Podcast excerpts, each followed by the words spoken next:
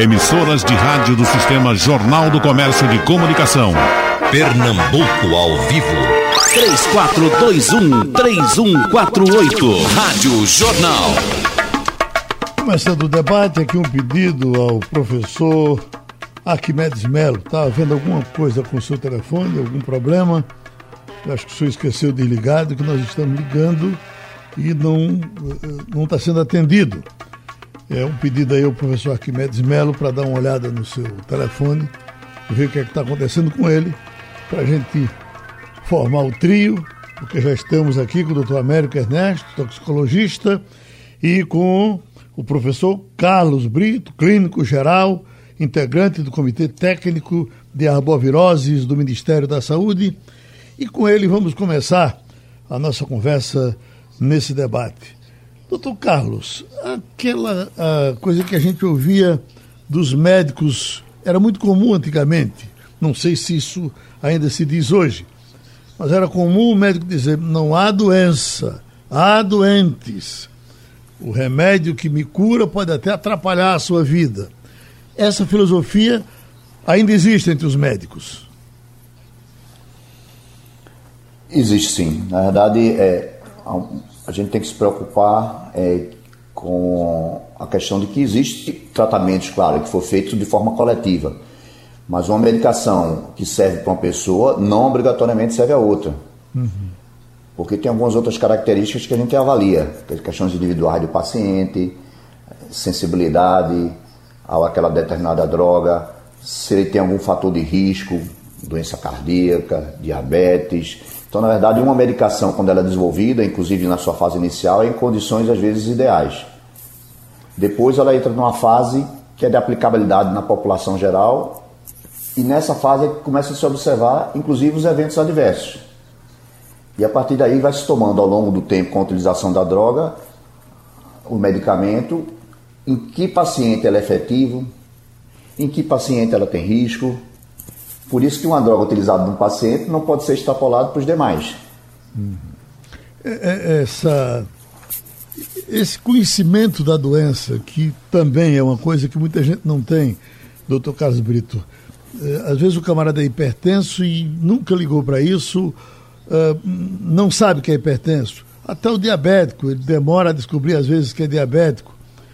A alergia, que quantas pessoas fazem testes para saber se tem alergia ou não. Eu mesmo, uh, uma certa vez, tive um problema intestinal, fui numa clínica e me deram uma dose de Voltaren. É bom dizer que o problema passou na hora, mas só que no dia seguinte, já à tarde, começou a cair o couro da minha testa, do, do, do da minha barriga, caiu o couro todo e quase que eu danço por conta desse, desse Voltaren que tomei. E lhe asseguro que ainda hoje eu não tenho certeza do que diabo foi aquilo, mas foi sem dúvida um processo alérgico que eu não sabia que tinha, eu não sei ainda que processo é. Isso. É, inclusive você sabe que a alergia, algumas pessoas tomam um determinado medicamento durante anos. E só depois vem a desenvolver alergia. Porque existe dois tipos de alergia. Aquela imediata, que você toma a primeira vez já desenvolve alergia, e a tardia, que você precisa se expor várias vezes àquele agente, àquele medicamento, para a alergia aparecer. Então não é incomum acontecer como você disse. As pessoas dizem, ah, eu tomava dipirona, eu tomava é, aspirina, um anti-inflamatório e nunca tive nada. Agora, depois de tanto tempo, eu vim desenvolver. Inclusive, desenvolvi uma reação grave, porque você teve uma reação alérgica de descamação que a gente considera até leve, mas algumas pessoas podem fazer falta de ar, pode ter edema de glote e até morte. Uhum. E pode acontecer o contrário, você ter, ter o, o, você sentir alergia com o remédio por muito tempo e um dia essa, essa alergia passar? Isso é pouco provável, por isso que a recomendação é que a gente, uma vez tendo a alergia, evite, porque nem sempre a mesma alergia que você vai ter, a próxima será da mesma intensidade, pode ser maior. Hoje existe uma especialidade, o alergologista, que ele pode fazer uma dessensibilização do medicamento, da droga. E aí ele usa uma técnica específica, onde ele administra num lugar seguro, pequenas doses e vai aumentando as doses, promovendo uma dessensibilização. Mas isso com técnicas bem elaboradas, na presença do especialista, o alergologista, você é possível você voltar a utilizar uma medicação que antes você teve alergia, mas só nessas condições. De um modo geral, é, teve uma vez, tem que evitar. Doutor Carlos, esse cuidado deve ser, inclusive com remédio simples, com uh, cibalena, ainda existe cibalena, cibalena, uh, AS, uh, até com esses remédios simples, eu devo ter o cuidado de não, de não abusar dele?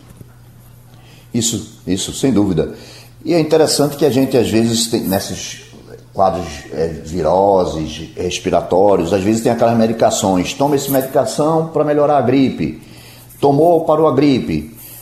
Na verdade, não existe medicação para gripe, para a maioria das viroses, é ter o ciclo dela, e quando você toma essas medicações, dentro dela tem analgésico, tem anti-inflamatório, tem uma aspirina, que é o derivado aí da cibalena, e algumas pessoas podem fazer complicações, não só alérgicas, mas pode agredir o estômago, rim, uma série de eventos adversos. Então, você tem que ter cuidado nessas medicações que se diz que é para gripe, muitas delas têm esse componente mesmo da cibalena, por exemplo, que em, em condições, por exemplo, como uma epidemia como dengue, chikungunya, e agora mesmo na, no Covid, que pode levar a alteração da coagulação, que pode levar eventualmente a sangramento, eles são contraindicados.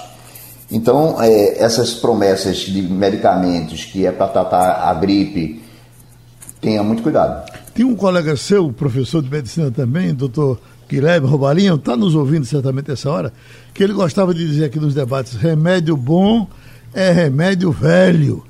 Porque ele queria dizer que o remédio velho já tinha sido muito testado, muito usado, e aí o médico já tinha muito mais segurança no trabalho com ele. O senhor concorda? É relativo. Guilherme é, Robalinho é meu mestre, né? Fui aluno dele e é uma referência é, nacional. E, e, concordo realmente, é uma medicação que já teve é, tempo de utilização, ela tende a ser mais observada. Então, se surgiu efeitos colaterais, isso mais cedo ou mais tarde vai aparecer.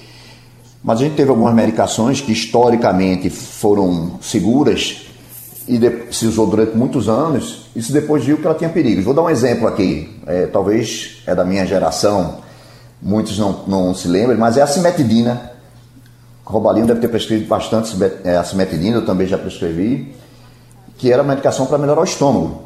Era o equivalente hoje ao pantoprazol, meprazol, era o que a gente usava. E depois de muito tempo se viu que ela levava ao risco de aborto. Então as mulheres que, iam, que estavam grávidas iam tomar a medicação para a começou a ter aborto. E ele foi retirado do mercado.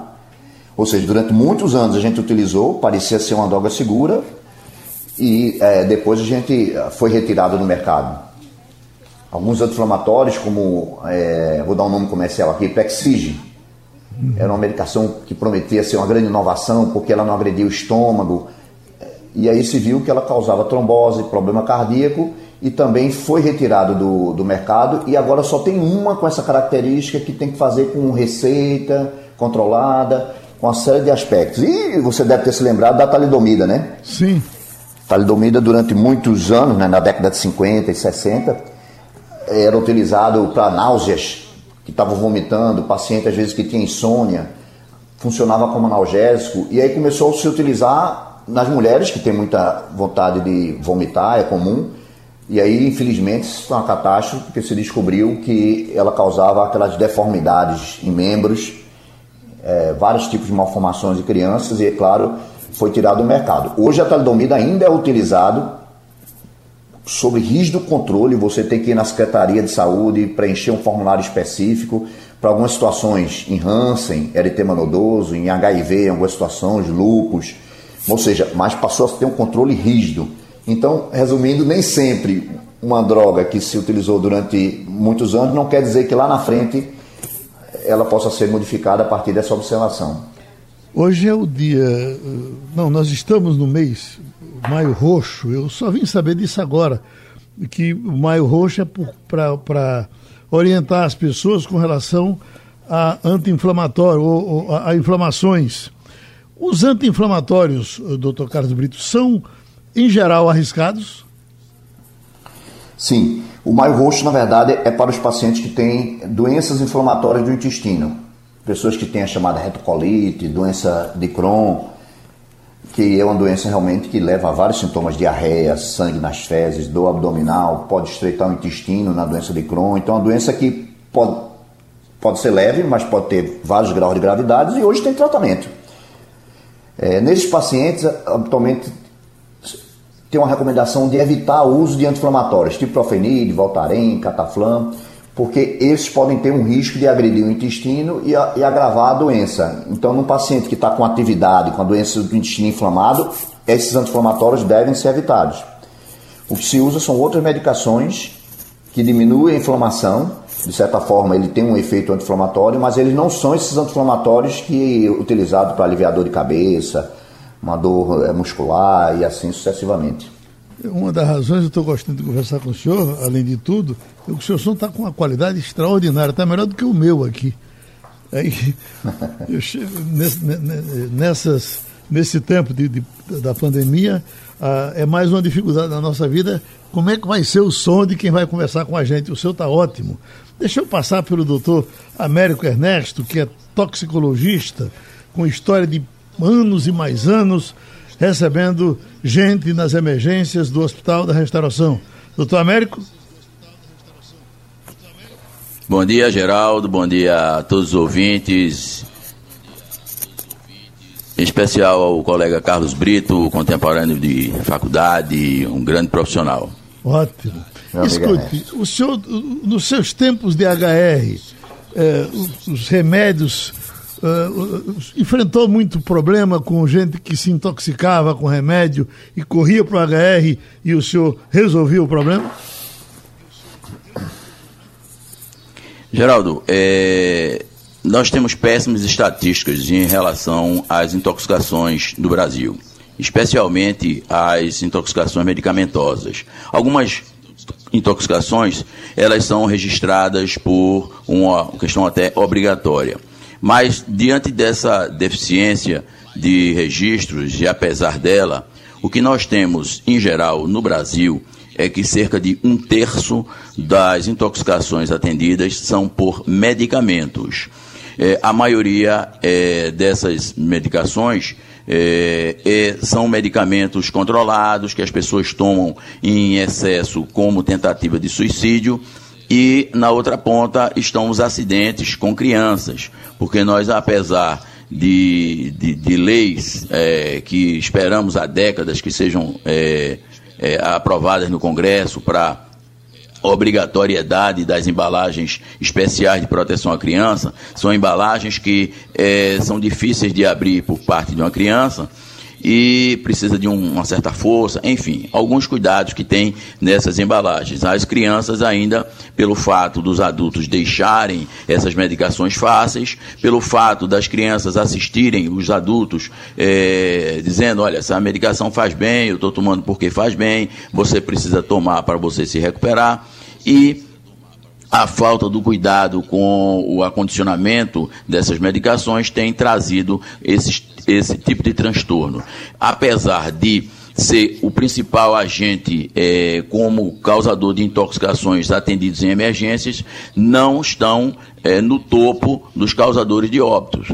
É, muitas vezes são tomadas medicações que não têm é, essa, essa letalidade elevada, né? Mas nós temos alguns medicamentos extremamente perigosos que as pessoas muitas vezes tomam de forma é, é, é, aleatória e às vezes tomam uma grande quantidade achando que ele é o bonzinho, como por exemplo o paracetamol, e o paracetamol pode trazer transtornos hepáticos graves, inclusive levando à morte. Os medicamentos controlados são muito utilizados porque há uma grande disponibilidade no Brasil, se toma muito medicamento dito controlado e o sujeito passa duas, três caixas de medicamentos para um paciente que toma aquele controlado, mas na residência, no seu ambiente de trabalho, na sua vida é, cotidiana, não existe nenhum controle. Então ele tem uma grande quantidade de medicamentos disponíveis, é, de comprimidos, aliás, disponíveis, e ele às vezes toma 10, 20, 30 comprimidos e traz um, um grande transtorno nas emergências, para o paciente, para o familiar, é, enfim, o custo é elevado no tratamento desses pacientes. O farmacêutico Arquimedes Melo já está com a gente e a gente agradece uh, a atenção. E doutor Arquimedes, não foi, essa não é a primeira vez que a gente trata desse assunto E uma das pessoas mais medrosas com relação a remédio que eu conheci por aqui foi o senhor. E eu perguntava por que esse seu medo? E senhor disse, porque eu faço isso e sei como é que acontece. E aí eu queria eh, lhe perguntar sobre isso. Qual a razão que eu devo ter medo de tomar o remédio que eu não conheço? Pessoal, Geraldo, é, a gente trabalha com um programa chamado Uso Racional de Medicamentos. Por quê? Lá, Galileu já dizia, tá certo? Paracelso já dizia que a diferença entre medicamento e veneno é a dose. A gente acrescenta que é a dose e o estado clínico do paciente. Né? Dependendo do estado clínico do paciente, mesmo uma dose pequena pode agravar muito e levá-lo a óbito. O medicamento, ele não é uma coisa boa, ponto. Ele torna-se uma coisa boa quando se tem uma patologia, né? Aqui na, na, nas ciências médicas daqui da UPE e lá na, no CEATOX de João Pessoa, quando a gente coordenava, a gente sempre trabalhava com essa perspectiva de que custo-benefício. Então, se o indivíduo tem uma patologia que está causando um dano e aquele medicamento vai ajudá-lo, vai curá-lo ou vai diminuir aquele sofrimento, mesmo que tenha efeitos colaterais, porque não existe nenhum medicamento que não tenha efeitos colaterais e ou reações adversas. Não existe. Não existe nenhum medicamento que seja 100% seletivo. Então, se ele não é 100% seletivo, ele vai sim é, atuar sobre outras áreas além daquela que a gente quer que ele atue. Agora, isso pode ser uma atuação ruim ou não. Então, se eu não tenho nada, ou se eu não consultei um médico, se eu não consultei um odontólogo, que são os dois profissionais que podem prescrever, é, como é que eu vou tomar essa medicação? Eu sei se essa medicação vai fazer mal ou bem? Então, a minha preocupação é que o consumo de medicamentos no Brasil é absurdo. Lá no CEATOX, a gente tinha, quando eu era coordenador lá, a gente tinha é, pessoas que chegavam lá pelo consumo absurdo de medicamento, como a América falou, a questão do paracetamol, o paracetamol pode matar, pode provocar um câncer hepático, pode provocar, um, provocar uma hepatite. Tá? Então, o que é que você tem? Eu preciso que um profissional que conheça, que me diagnostique que eu estou precisando daquele medicamento naquela dose por aquele período. Aí o medicamento é uma coisa boa. Muito boa. Então, se você está com. Se, se não fosse antibióticos hoje, com certeza o mundo seria muito diferente. Então, o medicamento é coisa muito boa. Quando? Quando há um diagnóstico preciso por um profissional habilitado, quando o tratamento é na dose adequada para aquele paciente e quando se determina o tempo para uso dele. Claro que tem doenças crônicas que não tem cura, apenas controle, que o indivíduo vai tomar medicamento por anos e anos. Mas quem tem que dizer isso é um profissional habilitado, o médico ou odontólogo, cada um em sua área. Agora, se eu vou, feito é no Brasil, chego na farmácia, me dê isso, me dê aquilo, me dê aquilo, me dê aquilo outro, e começo a tomar sem o acompanhamento adequado, ele torna-se ruim. Então, o meu problema com o medicamento, aí que eu digo porque eu sei o que eu faço, né? Eu produzo eles. Meu problema com o medicamento não é o medicamento. É que no Brasil as pessoas utilizam muito medicamento sem o devido acompanhamento. E aí ele deixa de ser um benefício e muitas vezes torna-se um malefício pelo Interativo, Carlos André Madeira, ele é da Madalena, não, Monte Olinda, uh, Rua Santo Elias. Uh, parabéns, esse grande médico, um dos melhores que eu já vi na minha vida. Um abraço para o doutor Carlos Brito, pessoa de bom coração. Tive o prazer de trabalhar com ele e sua equipe no Hospital Jaime da Fonte. Eu sou o maqueiro Nai. Ele certamente se lembra de mim. Diga ele que eu estou mandando um grande abraço. Hoje é dia do abraço, viu, doutor, doutor Carlos? Então, um abraço especial para nós, sim, sei quem é, é e, e para todos os profissionais de saúde aí que estão nessa luta aí, nesse ah, momento histórico, infelizmente, uma história ruim. E um abraço a todos os profissionais de saúde e a todos aqueles que trabalham na estrutura hospitalar para fornecer aquilo que é de melhor os pacientes que estão doentes por conta do Covid-19. E todos aqueles profissionais que precisam estar à frente trabalhar, inclusive ah, os jornalistas, para que possa repassar a informação. Então, um abraço especial para essas pessoas que estão nessa luta contra o Covid. Doutor Carlos Brito, uh, a gente por muito tempo fez a pedido dos senhores campanhas e mais campanhas contra a automedicação. Esse momento que a gente está vivendo agora, com, com essa polêmica em cima de um remédio, em cima de outro, e as pessoas correndo para as farmácias, comprando, tornando esses remédios mais caros, inclusive, para as pessoas que precisam. Será que a gente não vai voltar aquele descontrole? A gente, na verdade, nunca controlou, mas sempre houve um esforço grande para controlar e, em alguns momentos, a situação uh, andou mais ou menos. Será que nós vamos piorar a partir de agora? É, eu acho que essa foi uma experiência, vai ser uma experiência traumática, né? É, é, eu acho que, como você disse, diante da polêmica da hidroxicloroquina, nessa busca, não só dela, mas de outras medicações, mas principalmente dela, esgotou nas farmácias, né? Você viu, Geraldo, que alguns pacientes que de fato precisavam dessa medicação tiveram dificuldade, ainda estão tendo de adquirir essa medicação. Então, aquilo que é, o Dr. Arquimedes é, comentou, né, uma, referência farmacêutica hoje referência, é uma realidade, né? As pessoas buscaram essa alta medicação sem pensar no princípio que a Arquimedes falou, né? Que tem que valorizar o estado clínico do paciente. Então, uma droga que é para um não serve para todos. Então, essa, essa busca da automedicação, que a gente entende, né? Que teve a questão do pânico, do medo da morte, das pessoas que se aproximavam e que é, parentes conhecidos, queridos, e começavam a falecer, gerava um pânico, né? Mas essa cultura da automedicação, que é muito forte é, no nosso país, diante de uma situação dessa, exacerbou. E a gente fica preocupado realmente de que isso é, possa perpetuar essa cultura e as pessoas passem a se automedicar. Essa, na verdade, tem um agravante, como essa medicação está provado que é levado a risco né, de arritmia, doença cardíaca e de morte, né? Aí agrava mais ainda porque é uma busca de uma automedicação que é, tem comprovação de, a, de, que leva a eventos adversos e que não tem benefício, né? Só para você ver, Geraldo, eu acho que você pode dar em primeira mão isso, saiu um artigo agora no, no Lancet, é uma revista de, é, internacional, de referência internacional, e saiu agora, dia 22, há poucas horas, mostrando que, de fato, um estudo com mais de 96 mil pacientes com Covid, ficou claro que há um risco de morte, de arritmia, associado ao uso da droga e nenhum benefício. Então isso realmente é preocupante porque muitas pessoas ainda estão em casa com essas medicações que compraram de forma aleatória ou porque alguém recomendou. É interessante que o vizinho está dizendo toma essa medicação, né? Obviamente além de não só os leigos, mas também outros profissionais. Então é realmente preocupante. Eu acho que você chama atenção para essa questão da automedicação, e aí eu acho que o seu programa serve como alerta aproveitando o momento, né, diante dessas últimas evidências científicas que vêm surgindo, é quem tiver com suas medicações, não se automediquem, evite utilizar essa medicação, ainda mesmo que seja sobre recomendação diante desses riscos. É uma coisa para se refletir.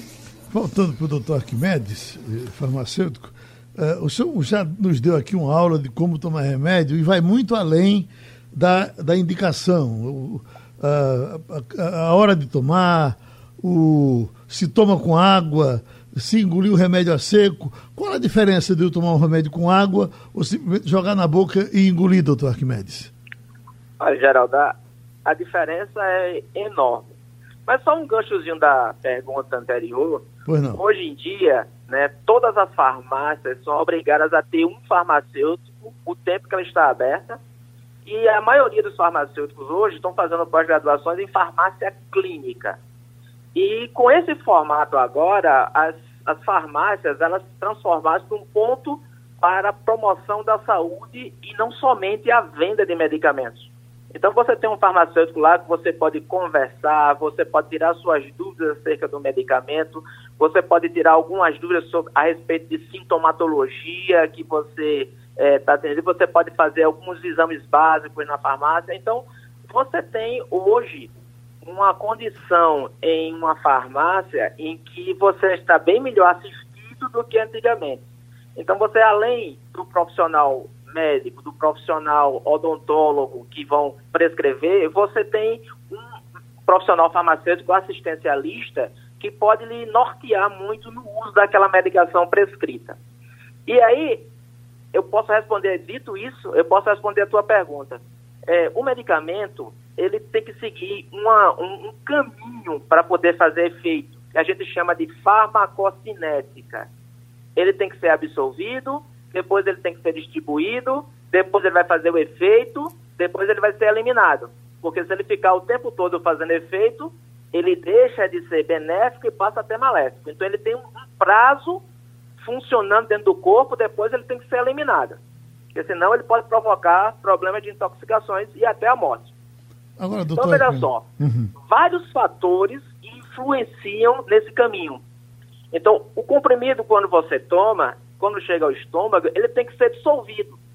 Né? Nós tivemos um, um caso num, num um laboratório semi-industrial em que uma pessoa responsável pela compressão do comprimido, ele saiu de férias e uma outra pessoa veio. E esse comprimido foi aplicado de amoxicilina, foi aplicado a alguns pacientes e os pacientes não melhoravam. Aí a gente foi investigar, o, o medicamento saía inteirinho nas fezes.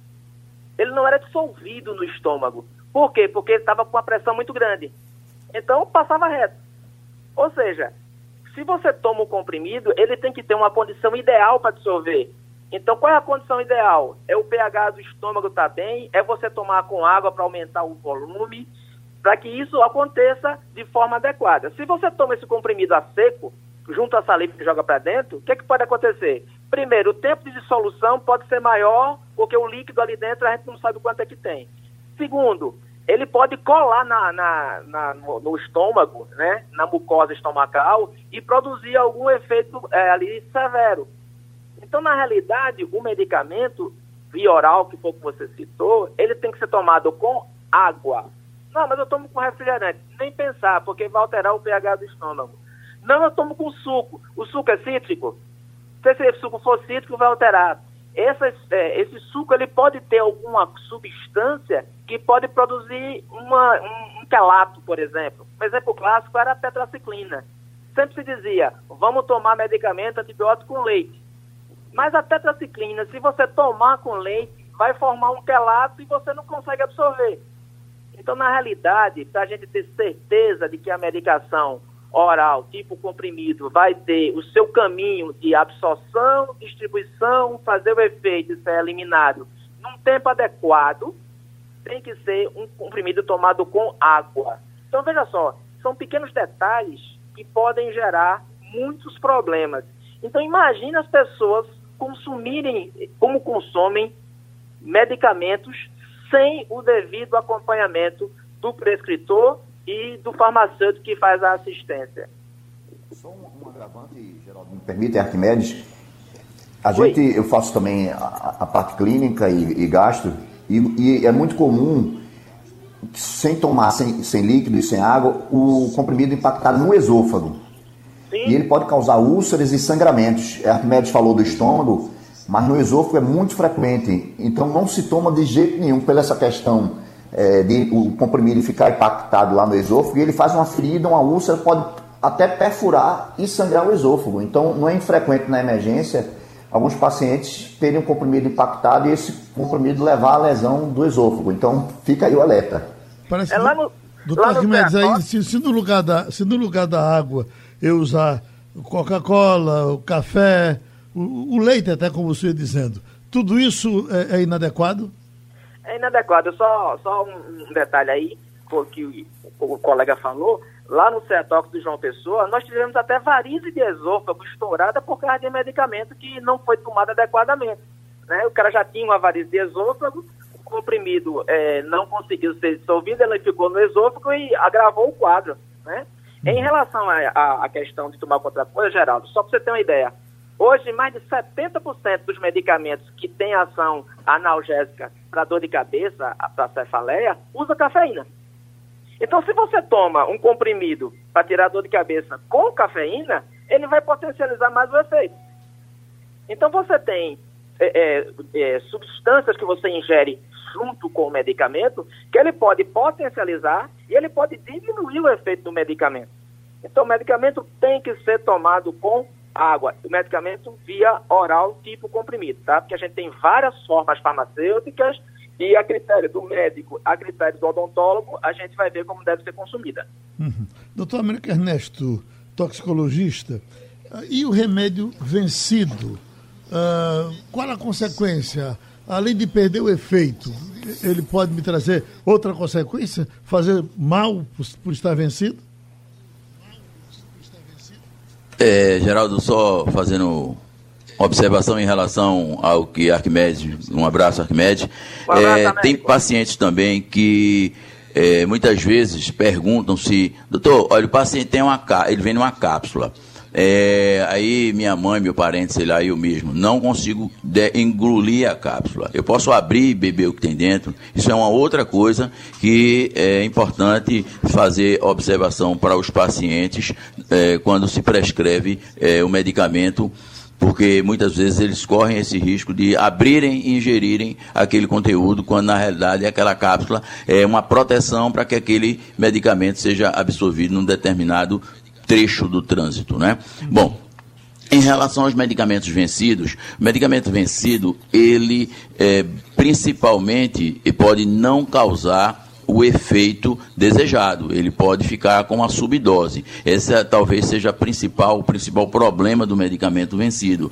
Esse medicamento vencido também pode sofrer alteração em função da umidade, do tempo, etc. E ele, essa, essa, esse composto, ele sofreu uma transformação e, por isso, trazer um transtorno para o paciente. Medicamento vencido é, não deve ser ingerido, muito embora esse prazo de vencimento de todo e qualquer produto ele pode estar numa data um pouco inferior ao seu possível vencimento. Ele pode, é um, seria é, é, é, um prazo é, talvez um pouco menor do que o, a data do possível vencimento, mas mesmo assim é, não existe a garantia. Aquela data de vencimento é a data que o, é, o fabricante ele dá como garantia que, se até aquela data conservado da forma adequada, como está escrito na sua, na sua bula, o paciente tenha a garantia daquela dose, daquela concentração,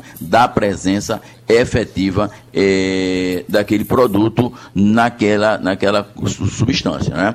Eu, eu faço aqui uma observação, se falou em efeito, etc., em relação àquelas medicações que as pessoas chamam de produtos naturais. Olha, pode tomar porque é natural, não faz efeito, não faz mal. Aí nós temos na natureza, é, por exemplo, voltando um pouquinho para para meu lado aqui, a questão dos acidentes zoofísicos. Então você tira o veneno de uma jararaca, de uma cascavel e faz medicamentos, faz produtos de uso farmacêutico. Mas, no entanto, o veneno é, inoculado pelaquela serpente vai trazer um transtorno. Mas ainda não veio da natureza? Então, da natureza a gente pode tirar coisas boas e coisas ruins. Mas, para que o medicamento, ele mesmo sendo dito natural, ele tenha algum efeito, ele vai ter que interagir com esse esse organismo e trazer e fazer aquela modificação necessária. Ele tem que alterar de alguma forma aquela, aquele organismo e trazer um efeito. Se ele consegue promover essa alteração e fazer esse efeito,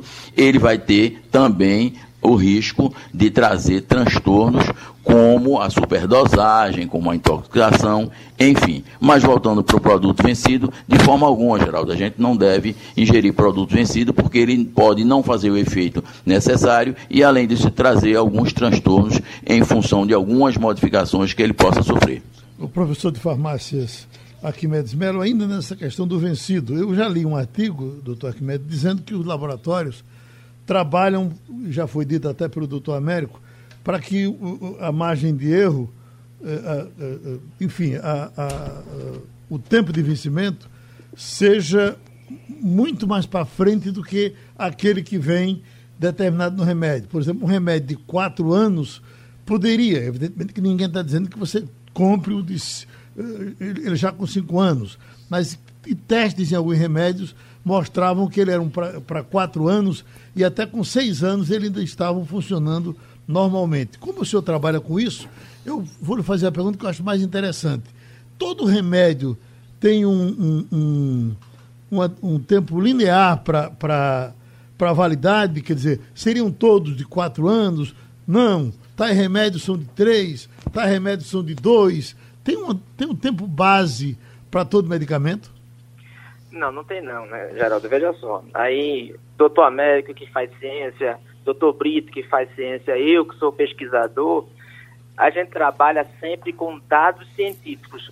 Hoje a grande discussão é justamente seguir a ciência ou não seguir a ciência, como alguns negacionistas estão fazendo e houve a recomendação. Não é um protocolo, mas a recomendação aí da, da cloroquina e da hidroxicloroquina para pacientes é, não graves da Covid. Então, para a gente poder determinar o prazo de validade, existem testes químicos e matemáticos para que a gente possa definir o prazo de validade. É o chamado teste de estresse de prateleira. Então, como é que funciona? A gente vai acelerar é, as condições que poderiam alterar a condição química do medicamento. O medicamento ia mudar quimicamente. E a gente vai fazendo esse estresse e vai analisando para ver se a substância química, o princípio ativo do medicamento, ele se mantém constante. Num dado momento, esse medicamento ele deixa de ter aquela condição química ideal, tá certo? Então, o que, é que a gente faz? Para definir uma, um, uma, o prazo de validade, a gente faz testes matemáticos e químicos precisos, exatos. Então não é chutômetro. Quando se coloca na embalagem ali o prazo de validade, é somente aquele, inclusive para efeito legal. Se você consome uma medicação que está fora da validade, o laboratório está isento. Por quê? Porque ele se responsabiliza somente naquele trecho. Fora daquilo, daquele trecho ali, você não pode responsabilizar civil e penalmente o laboratório porque você consumiu fora da, da, da validade. Então, o que é que nós temos? O prazo de validade, ele é determinado matematicamente e 2 mais 2 é igual a 4 aqui no inferno. Então, você não pode ir de encontro à matemática. Se o prazo de validade é um ano, só se consome por um ano. Depois disso, é, os testes mostram que pode ocorrer uma alteração ou não. Mas como é que eu vou saber? Então, eu só sei como. Usando o prazo de validade. Então, não consuma medicamentos. E outra coisa, esses medicamentos, eles variam. Tem medicamento que tem prazo de um ano. Tem medicamento que tem prazo de dois anos. Tem medicamento que tem prazo de três anos. Então, não é uma coisa linear. A gente tem que testar substância química por substância química. Tem substâncias químicas que têm é, mais resistência à alteração, tem mais é, substâncias químicas que são mais lábeis, são mais frágeis, reagem, são mais reativas. Então, para cada medicamento, a gente define um prazo de validade. E esse prazo de validade é definido por estudos científicos, matemáticos, estatísticos e químicos. Então, portanto, de forma alguma deve se ingerir. E a, algumas pessoas fazem assim: é, eu não vou ingerir, não, eu vou passar na pele cuidado, tá certo? Esses dermatos que já estão vencidos nunca devem ser usados. Sob efeito de você ter uma reação adversa, ter uma reação alérgica, ter uma queimadura, ter uma irritação nos olhos ou em mucosas. Então, nunca se deve usar. E uma coisa, se o, o laboratório que está ganhando dinheiro pudesse esticar esse prazo de validade, ele não ia esticar, não? se a farmácia que está vendendo, que está ganhando dinheiro, se pudesse esticar esse prazo de validade, ele também não ia esticar, não? Claro, porque esse medicamento, quando se vê, ele perde.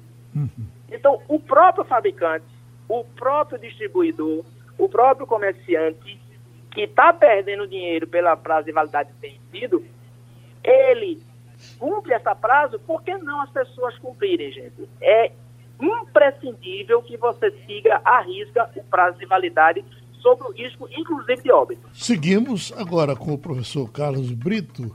É uma, uma coisa que eu estou lendo aqui, doutor Carlos Brito, que me espanta. De uma entrevista do ex-ministro Henrique Mandetta. Está aqui a manchete. Mandetta diz que o governo federal tinha planos de alterar a bula da cloroquina. Quer dizer, riscar da bula alguns efeitos colaterais para que as pessoas não tivessem conhecimento. Isso não é crime, não? Sem dúvida, sem dúvida. É, não tem como você, Arquimedes depois também pode falar, mas em você introduzir numa bula uma indicação da medicação sem evidência científica. E agora, mais ainda, é, há evidência científica de não eficácia, ela não funciona, e o pior, há o risco de complicações, inclusive de morte. Então a gente, é, tanto é que até a medida provisória 966, que, que pensava em isentar o servidor que, que diante da pandemia cometesse algum ato de, por exemplo, prescrever uma medicação que não tem evidência científica, foi retirada, né? Atento a isso, se você cometer, prescrever uma, uma medicação, um tratamento que não tenha respaldo de evidência científica e se tiver um evento adverso, você vai ter responsabilidade civil. Mas eu nem falo disso porque não é minha área, mas eu falo também da preocupação bioética. Porque na verdade a gente está infringindo alguns princípios da bioética. Um dos princípios da bioética é da beneficência e a não maleficência. Então, a beneficência diz é que você deve procurar ao máximo gerar benefício para o paciente e minimizar o que for possível os riscos. Então, nessa situação hoje, dessa droga especificamente, está acontecendo o inverso. Não tem um benefício e tem um risco. Então, eu estou infringindo, ao meu ver, um, um, princípio da bioética, que aí tem uma, uma regulação, claro, médica. E, obviamente, também o, o, paciente, o direito de autonomia. Não a autonomia do médico, né? todo mundo só fala no direito de autonomia do médico, que ele pode prescrever, mas estou passando no direito de autonomia do paciente, que também está regido pelos princípios bioéticos. E o que é a autonomia do paciente? Ele decidir que quer tomar medicação. Mas dentro desse princípio é dito que é preciso informar, informar ele todas as informações necessárias para ajudar ele naquela tomada de decisão. Ora, se eu repasso uma informação inadequada de que a droga é efetiva, que vai resolver o problema dele, que não tem risco, eu estou cometendo outro erro ou infração de um outro princípio bioético. Então, é, é, são, são coisas que não tem cabimento nenhum mudar uma bula, né? Ou, por exemplo, achar que isso deve ser é, do, é, princípio da justiça bioética, ou seja, é equidade para todos. Todos devem ter acesso aos benefícios nos serviços públicos, privados. Olha, esse princípio bioético da justiça é para o benefício. Se eu não tenho, eu não posso falar isso em princípio de justiça e de equidade, porque aí eu vou estar distribuindo o, o malefício, os efeitos adversos. Então, a gente vê que, do ponto de vista objetivo, está é, é, tá sendo uma infração né, de, de uma série de, de, preceitos, e aí não caberia jamais, né, se de fato isso ocorreu, de mudar uma bula diante das evidências que a cada dia saem. Né? A gente surpreende a cada dia a quantidade de informações que é, já são claras. Então, é, Arquimedes comentou sobre isso, negacionismo científico não cabe mais hoje é, numa medicina moderna, né? Com o risco, obviamente, de você responder a, caso você incorra em algum, em algum desses problemas. Agora, professor Arquimedes, lhe espanta isso? Eu estou lendo porque tá, é, foi de uma entrevista do ministro Mandetta e ele certamente, se alguém questionar, ele vai ter que explicar como. Porque eu acho muito grave que você pegue a, a bula e mude ao seu bel prazer, sem um estudo científico. Ao contrário, é, é, é desnaturando o científico que está na bula. É possível isso? É, não, já pegando o, o gancho aí de Carlos, é, o STF, por 9 a 1, oh, é, foi, foi 9 a 1, Marco Aurélio que foi contra, mas ele queria era barrar a NC toda. Sim. Os outros nove colocaram que o funcionário público ele tem que seguir a determinação técnico-científica. Se ele cometer um erro indo de encontro a isso, ele vai ser responsabilizado civil administrativamente. E se for nesse caso aí de mudança de bula sem critério científico, é um crime contra a saúde pública. Tá certo? Então, é, é, se isso acontecer, será crime contra a saúde pública e é uma pena pesada, tá certo? Então, nunca, é revoltante, a palavra é revoltante. É revoltante que a gente que faz a pesquisa, que está é, tá preocupado com a saúde das pessoas, um, um, houve uma sugestão de uma mudança de bula. Porque quando o indivíduo pega a bula, inclusive o próprio profissional médico, quando chega um medicamento novo, em que a, o laboratório o procura, aquela bula é o início de um estudo. É por ali que ele começa, enquanto médico, enquanto odontólogo, a estudar para ver se ele vai decidir prescrever ou não. A partir da bula, ele vai aprofundar os conhecimentos dele e vai decidir. Então, essa bula, ela serve de guia para muita gente, principalmente para o paciente. Então, se eu tenho ali na bula os efeitos adversos de um indivíduo ler aquilo, o que acontece? Poxa, o próprio fabricante que quer vender está dizendo que tem esses efeitos colaterais, eu não vou entrar nesse negócio, não. É, ela deixa Quando de, você deixa, de, deixa de ser uma bula para ser uma burla, né, doutor? É, é, passa a ser uma bomba. passa a ser um, um, isso é um atestado é, é, de, de insanidade mental. Você sugerir mudar uma bula de um medicamento sem antes ter um estudo técnico-científico que indique isso. E é crime contra a saúde pública. Deixa eu perguntar ao doutor Américo Ernesto sobre os xaropes. Tem sido muito comum, doutor Américo, a gente dizer, o cara tomou uma cachaça na Bahia, no interior da Bahia, e, e morreu intoxicado. Tivemos aquele exemplo das cervejas da, de Minas Gerais. Agora, recentemente, eu estava lendo de uma cachaça vendida no México. As pessoas tomaram numa farrinha de 10, morreram 6. E eu lhe pergunto, esses xaropes, a gente pode ter também uma intoxicação por um xarope? Geraldo, é, todos os medicamentos podem intoxicar. É, é aquilo que eu lhe falei antes. Se ele é, pode fazer bem, ele pode fazer mal.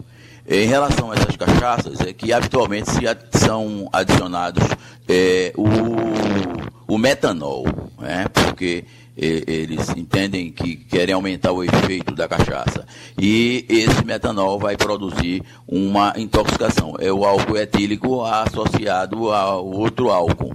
É, para que ele, ele tenha um efeito é, teoricamente mais forte. Em relação aos xaropes, é a mesma coisa. Só voltando um pouquinho à questão da alteração da bula, para alterar a bula, existe todo um processo de procedimentos para que a, é, de exigências para que chegue na Anvisa, para que a Anvisa sejam apresentados os trabalhos científicos, a, a, a, os trabalhos técnicos do ponto de vista científico, para que exige, é, seja feita alguma alteração na bula. Então, não alterar a bula não é mandar escrever num folheto, num pedaço de papel, ou retirar de um folheto de papel qualquer informação. Não, não é assim. O procedimento não é fácil, prático, rápido e é, é como ao, é, o ministro, sei lá, o ex-ministro falou, não é assim. Ah, eu quero mandar trocar a bula. Tá, tudo bem. Para mandar trocar a bula, você tem que seguir todo um percurso. Você tem um trajeto, uma um tra, trajetória, desculpe, para poder seguir e chegar a isso. Mas é, o ações é, de forma. É, tá, tá, deixa eu. Está cortando muito, né? É, doutor Brito, com relação à vacina, nós temos só dois minutos. Fale da vacina, nós estamos nos aproximando dessa vacina tão desejada. Que informação recente o senhor tem? Eu tenho discutido com alguns especialistas e realmente não pode se criar uma expectativa para uma vacina para ser utilizada esse ano. Uma vacina tem várias etapas, inclusive para a questão de segurança, mais uma vez. Isso leva anos. Mas é claro que com essa mobilização, algumas dessas etapas elas vão ser antecipadas e é possível que o ano que vem, alguns acham que até não, mas o ano que vem possa ter uma vacina. Ou seja, a vacina não é para tratar as pessoas nessa epidemia agora. Essas que vão ser testadas são um modelo em que são voluntários que estão sendo testados. Provavelmente se espera que ao final do ano que vem, talvez, ou, ou no meio do ano. Também teve problema, né? Eita. Oi, professor Arquimedes. Oi. Me... Olha só, em relação à vacina, tem um grupo de Oxford, do grupo Jenny, que vai começar agora o teste de segunda fase e terceira fase. Vai usar 10 mil pessoas para fazer os testes. E aí o governo britânico soltou uma nota dizendo que talvez em setembro essa vacina ocorresse. O chefe da pesquisa já disse que não, esse ano não. Tá? Então, na melhor das hipóteses, essa é a vacina mais avançada, que é a de Oxford. Ela já está entrando na fase 2, com 10 mil pacientes, e vai entrar, inclusive, crianças e idosos, que são é, é, grupos extremos que a gente utiliza, mas já vão entrar para poder fazer os testes. E a previsão otimista é que no final do próximo primeiro semestre, lá para junho, julho do ano que vem, a gente tenha uma, um protótipo confiável. Deixa eu agradecer aqui aos homens da ciência que nessa sexta-feira estiveram aqui com a gente, fizeram o debate. Muito obrigado. Sugestão ou comentário sobre o programa que você acaba de ouvir, envie para o e-mail ouvinte@radiojornal.com.br ou para o endereço Rua do Lima 250, Santo Amaro, Recife, Pernambuco.